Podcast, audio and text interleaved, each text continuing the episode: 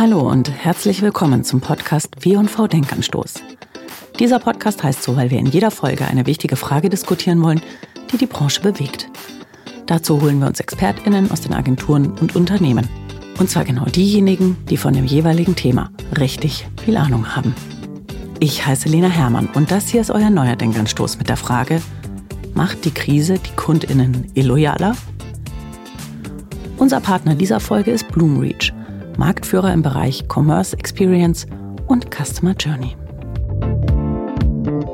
Mein heutiger Gast ist Florian Lillich. Er ist Vice President of Sales Dach bei Bloomreach und in dieser Rolle kümmert er sich darum, das Unternehmen Bloomreach und seine Produkte bekannt und nutzbar zu machen. Dabei geht es vor allem darum, Daten in eine Customer Experience zu verwandeln und so den E-Commerce-Händlern einen Vorteil im Umgang mit ihren Kundinnen zu verschaffen. Hallo Florian, schön, dass du da bist.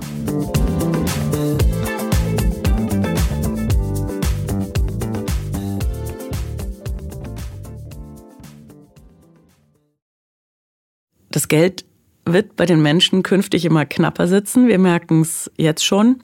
Wie können sich Händler auf diese Situation jetzt vorbereiten? Ich glaube, das Wichtigste ist, dass Händler wirklich sich noch mehr anstrengen, ihre Kunden gut zu verstehen. Zu verstehen, was hat die aktuelle Situation wirtschaftlich, die Inflation, der Geldbeutel wird zunehmend weniger aufgemacht.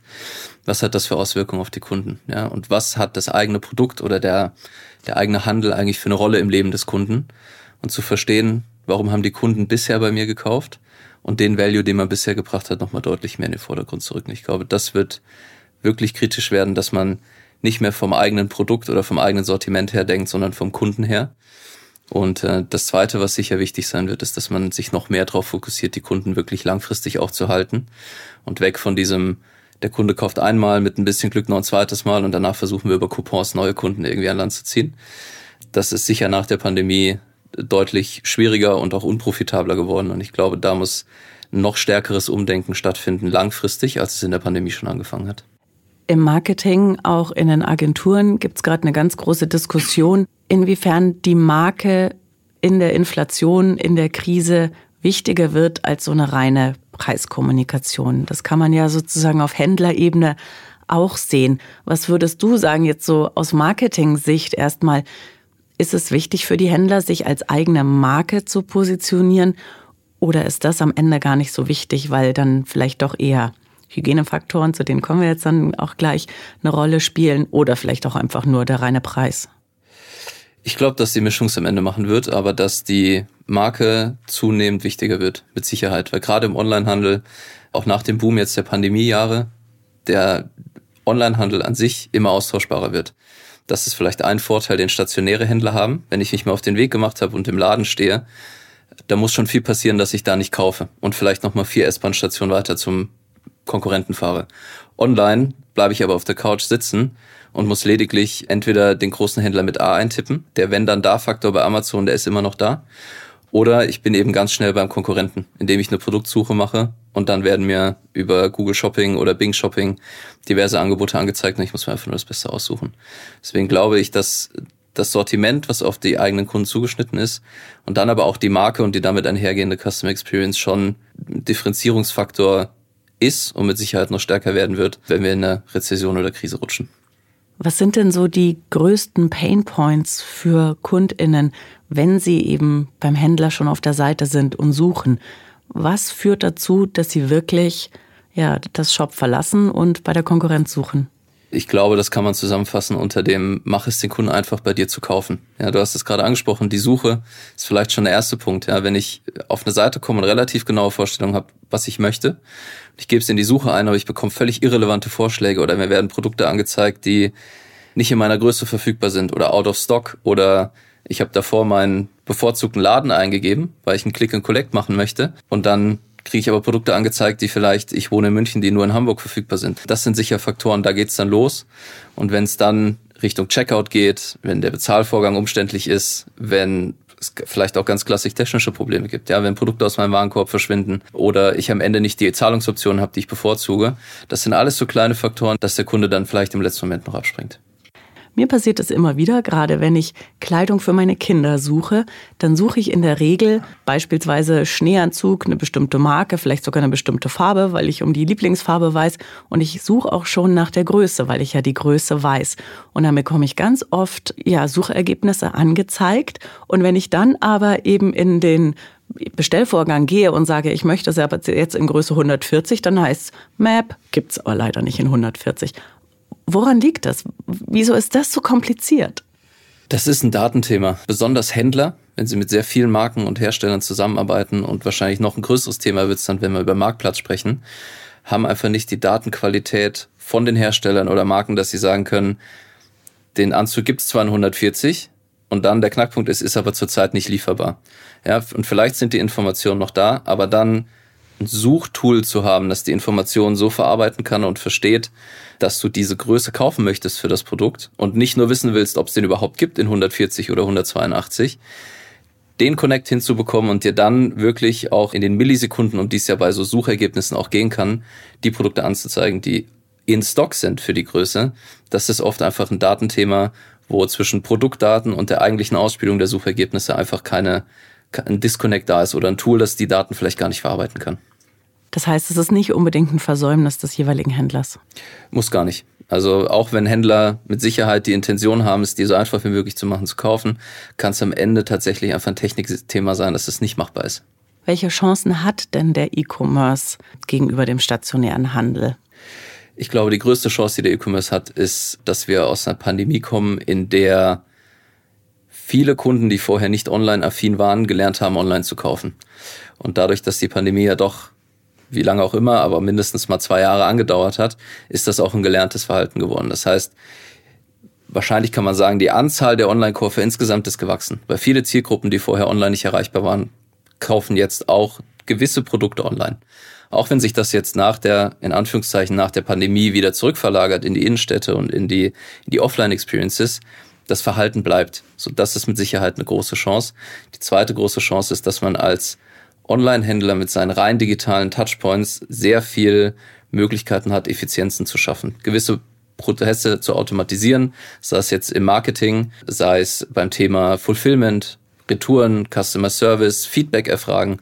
Also sehr viele Dinge, die im stationären Handel gar nicht oder nur mit sehr hohem menschlichen Involvement möglich sind, lassen sich im E-Commerce deutlich effizienter und automatisiert mit den richtigen Tools abbilden, was natürlich auf der Kostenseite dann schon enorme Einsparungen erzeugen kann. Wenn man die Tools dann mal hat. Wenn man das Investment getätigt hat und sich technologisch so aufgestellt hat, ja. Hm. Und das wiederum, um zu den Herausforderungen zu kommen, ist wahrscheinlich auch eine der ganz großen Herausforderungen, oder? Genau das. Wir als Anbieter sagen natürlich, man kann solche stilleren Phasen, weil aktuell sind die Vergleichswerte, kommen ja aus der Pandemie. Und jetzt kommen wir aus dieser Pandemie raus und wie schon gesagt, es verlagert sich alles wieder Richtung Offline. Natürlich in den Vergleichswerten zu diesen zwei Boomjahren, die man hatte im deutschen Onlinehandel, sehen alle Werte wahrscheinlich schlecht aus oder die meisten davon. Aber nichtsdestotrotz ist es natürlich auch eine Chance zu investieren und sich dementsprechend aufzustellen und dann dafür zu sorgen, dass sollte sowas oder so ähnlich nochmal passieren oder die Kunden haben jetzt einfach gelernt, online bei mir zu kaufen, hatten schon zwei gute Erfahrungen, mich technisch logisch so aufzustellen, dass ich diese Dinge automatisieren kann und dadurch diese, diese Customer Retention, über die auch viel gesprochen wird, ich noch mehr vorantreiben, den Customer Lifetime Value, was so ein anderer KPI ist, den man sich sicher anschauen sollte, weiter hochzutreiben, dann ist es schon eine Chance, glaube ich, auch weiter profitabel zu wachsen. Wir haben jetzt ganz am Anfang darüber gesprochen, wie wichtig es ist, dass sich die Händler als Marke positionieren, dass sie sich selbst ein, ein Gesicht geben, damit die Kunden eben immer wieder kommen. Und du hast schon gesagt, je leichter man es den Kunden macht, desto besser. Kannst du noch ein bisschen konkretisieren? Was sind so die wichtigen Punkte, die ein Händler unbedingt bedenken muss, damit es dem Kunden leicht gemacht wird? Also auch hier beginnt es wieder damit, den Kunden zu verstehen. Ja, das beginnt, wenn jemand das erste Mal auf die Seite kommt und unter der SGVO Cookies akzeptiert, dass ich dann anfange, wirklich relevante Daten zu sammeln. Weil nur wenn ich verstehe, was der Kunde tut und was der Kunde für Präferenzen hat, wonach er sucht, wie er auf meine Seite gekommen ist, Nur wenn ich solche Informationen habe, kann ich es natürlich dem Kunden entsprechend auch einfach machen, indem ich ihm relevante Produktvorschläge mache, fange an, vielleicht auf der Seite selber gewisse Personalisierung durchzuführen, Produkte, von denen ich ausgehe, dass sie ihm gut gefallen, nach oben sortieren, dass er nicht auf Seite 4 der Suchergebnisse erst findet, was ihm eigentlich gefällt. Also das sind so Kleinigkeiten. Das geht dann, wie schon gesagt, durch den Checkout-Prozess. Also das muss möglichst reibungslos mit wenig Klicks verlaufen, weil auch wenn der Geldbeutel immer enger sitzt, heißt das nicht, dass der Kunde nicht anspruchsvoller wird und weniger Toleranz hat für schlechte Erfahrungen. Gerade mit der Austauschbarkeit im Onlinehandel in Kombination mit so einer Phase, in der wir sind oder auf die wir zusteuern, können so Kleinigkeiten wirklich den Ausschlag geben. Aber da hört es eben nicht auf. Wenn die Lieferung erfolgt oder wenn die Bestellung erfolgt ist, klare, konsistente Kommunikation, wo ist das Paket, wann kann ich damit rechnen, wie funktioniert ein Retoureprozess, wenn ich ein Händler bin mit Premium-Produkten vielleicht, Aufbauanleitungen, Pflegeinstruktionen, so hast du am meisten Spaß an deinem Produkt. Also wirklich auch Content rund um das Produkt bieten und nicht rein transaktional auf die Bestellung abzuzielen und zu sagen, hier ist dein Produkt und jetzt kauf bitte dann morgen noch mal was anderes bei mir. Ich glaube, damit kann man wirklich eine Experience schaffen, die Kunden auch im Gedächtnis bleibt. Und am Ende scheitert es dann am DHL, der das Paket irgendwo abliefert und man muss es erst wieder im Haus suchen. ja, das sind natürlich Faktoren, wo man nicht immer drauf Einfluss hat. Ja, es gibt auch einen Grund, warum die großen Vertika so integrieren, dass sie wirklich, bis der Kunde das Produkt in die Hand gedrückt bekommt, alles unter Kontrolle haben, aber das ist halt nicht für jeden möglich. Und das ist immerhin möglich, habe ich jetzt schon ein paar Mal festgestellt, wenn man das Unternehmen dann anschreibt und sagt, irgendwo ist mein Paket, ich weiß noch nicht wo, dann gibt es da durchaus Hebel offensichtlich, das in die Wege zu leiten. Genau, das ist ja noch auch ein anderer Faktor. Ne? Wenn mal was schief geht, dann ist es wichtig, wie gehe ich damit um? Zeige ich mit dem Finger auf die DHL und sage, ich habe das Paket abgegeben, alles danach interessiert mich nicht mehr? Oder bleibe ich trotzdem dem Kunden zugewandt und versuche zu helfen, soweit ich kann, kommuniziere offen und ehrlich. Und wenn ein Fehler passiert, das ist ein Fehler passiert, aber ich glaube auch dann ist es halt wichtig, offen und ehrlich zu kommunizieren, weil auch das ist Teil der Customer Experience. Nicht immer alles wird perfekt laufen, aber wie man damit umgeht, kann vielleicht sogar fast noch entscheidender sein, als einen reibungslosen Checkout-Prozess zu haben. Würdest du sagen, dass die Inflation die KundInnen illoyaler macht? Gute Frage. Ich würde tendenziell erstmal sagen, nein, weil ich glaube, dass gerade dann, wenn die Leute mehr drüber nachdenken, wofür sie ihr Geld ausgeben, genauso gut auch drüber nachdenken, wo. Und wenn ich es bisher geschafft habe, schon einen Kunden zum loyalen Kunden zu machen durch eine gute Customer Experience, weil er weiß, er bekommt bei mir die Qualität, die er sich verspricht. Er findet die Produkte, die er sucht. Er kennt meine Produkte vielleicht schon und weiß, die sind gut. Und auch wenn mal irgendwas nicht läuft, heißt das nicht, dass man einfach nicht den Hörer abnimmt, sondern auch dann kümmert man sich. Ich glaube, dass Kunden gerade dann, wenn sie eh unsicherer sind, wo und wofür sie Geld ausgeben, dass sie dann zu den Händlern, Marken, wie auch immer laufen oder gehen, die sie schon gut kennen und wo sie schon aus guten Gründen loyal sind. Aber gleichzeitig, wie schon angesprochen, glaube ich auch, dass die Toleranz für in Anführungszeichen Fehler in dieser Customer Experience oder für schlechte Erfahrungen auch deutlich abnimmt. Ja, das heißt, ich glaube, dass Kunden nicht illoyaler werden, aber dass sie eher drüber nachdenken zu wechseln, wenn was nicht so richtig gut läuft. Online-Shoppen hat manchmal vor allen Dingen auch im Nachhinein so einen gewissen Nervfaktor, weil es so eine Penetranz bekommt. Man bekommt dann plötzlich jeden Tag ein Newsletter.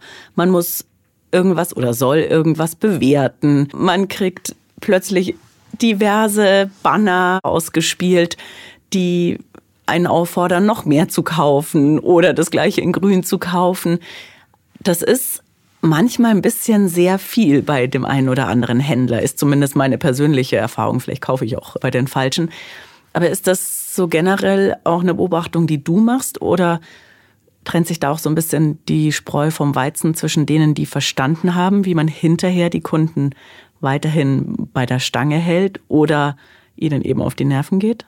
Ich glaube, da trennt sich die Spreu vom Weizen im Sinne davon, wer ist schon so aufgestellt, dass er es wirklich umsetzen kann. Also wir sprechen ja auch mit sehr vielen Händlern, Online-Händlern und Marken und man merkt, dass sehr viele vom Kopf her schon da angekommen sind und wissen, dass es eben nicht mehr darauf ankommt, möglichst präsent zu sein, im Sinne von, ich muss überall und immer da sein für den Kunden und sichtbar, sondern dann sichtbar zu sein, wenn es drauf ankommt. Und zwar mit den richtigen Inhalten. Und nicht, wie du schon sagst, ich habe einen weißen Kühlschrank gekauft, vielleicht braucht der Kunde, die Kundin noch einen schwarzen Kühlschrank. Wahrscheinlich eher nicht. Vom Kopf her sind da schon sehr, sehr viele Händler und Marken. Die Frage ist halt, auch wieder habe ich die technologische Basis, das dementsprechend auch zu tun. Diese Richtung 1 zu 1 Personalisierung, wirklich value-basierte Kommunikation mit jedem einzelnen Kunden basierend darauf, was ihm gefällt, was er gekauft hat, wie sein generelles Online-Verhalten ist auf meiner Seite oder auf meinen Marketingkanälen. Das ist ja eine Sache, die lässt sich nicht mehr händisch machen. Da muss es Tools geben, die die Marketer dabei unterstützen, das wirklich skalierbar aufzusetzen. Aber auf der anderen Seite ist natürlich selbst das beste Tool nur so schlau wie die Anwender zum größten Teil. Also kein Tool hat diesen berüchtigten einen Knopf, wo drauf steht Geld verdienen. Warum ist es überhaupt so viel günstiger, einen Kunden zu halten, statt einen neuen zu gewinnen? Also was man über die letzten Jahre gesehen hat und mit Sicherheit auch schon sehr oft gehört hat, ist, dass es, ich glaube, der letzte Wert, den ich gelesen habe, knapp sechsmal so teuer ist, einen Neukunden zu akquirieren, als einen bestehenden Kunden zum Zweit-, Dritt- oder Viertkauf zu bewegen. Die digitalen Kanäle, Touchpoints, die Google Ads, die Newsletter-E-Mails, die Push-Nachrichten, die Banner auf Facebook und was auch alles da an Kanälen Touchpoints zur Verfügung steht, die werden immer mehr inflationär benutzt von immer mehr Marken, die in den Onlinehandel drängen auch durch die Pandemie, aber auch davor schon. Das bedeutet, da wirklich rauszustechen und den Kunden auf seine Seite zu ziehen, wird auch aufgrund der Mechaniken, wie solche Sachen funktionieren, Kost per Klick und so weiter, einfach deutlich, deutlich teurer. Dann ist der Kunde auf meiner Seite und die schon angesprochene Customer Experience entscheidet dann, konvertiert der Kunde, vielleicht idealerweise beim ersten Mal. Dann hat sich vielleicht die Customer Acquisition Cost, um die es ja geht, also was kostet es mich, einen Kunden zum Erstkauf zu bewegen, gelohnt. Aber wenn es dann natürlich schlecht läuft oder ich einfach auch ein Produkt habe, wo mehr Research da ist, muss ich natürlich dafür sorgen, dass ich den Kunden danach nicht vielleicht aus den Augen verliere, sondern idealerweise darf ich ihm ein, zwei E-Mails schicken oder darf ihm nochmal auf andere Art und Weise über Facebook sagen, warum wir denken, dass unser Produkt das Beste ist. Das ist mit Sicherheit ein Faktor. Der zweite große Faktor ist ja dann, wenn der Kunde einmal konvertiert hat, je nachdem, in welcher Branche ich mich bewege. Ja, wir haben es bei so Sachen wie E-Bikes zum Beispiel gesehen während der Pandemie. Da sind die Customer Acquisition Costs durch die Decke gegangen, weil jeder ein E-Bike wollte, weil das eine der wenigen Aktivitäten waren, die noch möglich waren. Aber da ist es natürlich sehr teuer geworden, den Kunden davon zu überzeugen, das eigene E-Bike zu kaufen und nicht das von Konkurrenten. Ähm, jetzt ist ein E-Bike kein günstiges Produkt, das heißt, der Warenkorb war groß genug, dass die Wirtschaftlichkeitsrechnung aufgeht. Wahrscheinlich ist der Kunde nach dem ersten Kauf profitabel.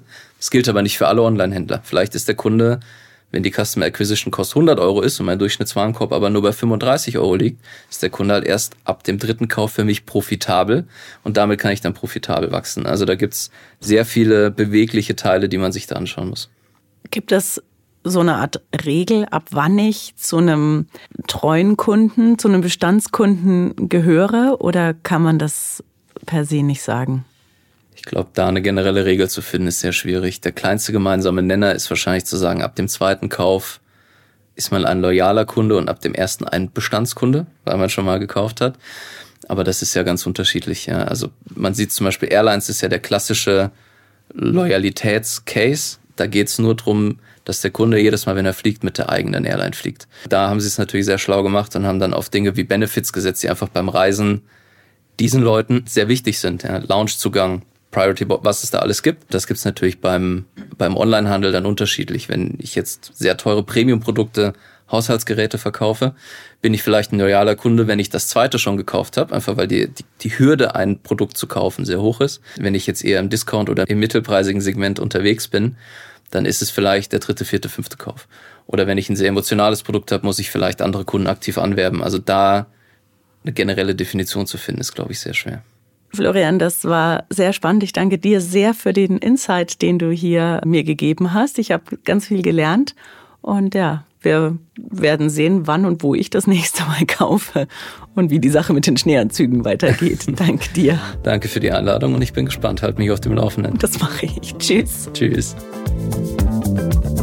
Wenn euch dieser Podcast gefallen hat, dann hinterlasst ihm gerne eine Bewertung und hört auch mal in unser anderes Podcast-Format, den W&V Trend Hunter, rein. Immer am ersten Dienstag im Monat widmen wir uns dort sehr ausführlich einem Thema, das den Markt gerade besonders interessiert. Das kann Retail Media, Community Building oder auch Social Commerce sein. Wir würden uns freuen, euch dort zu treffen.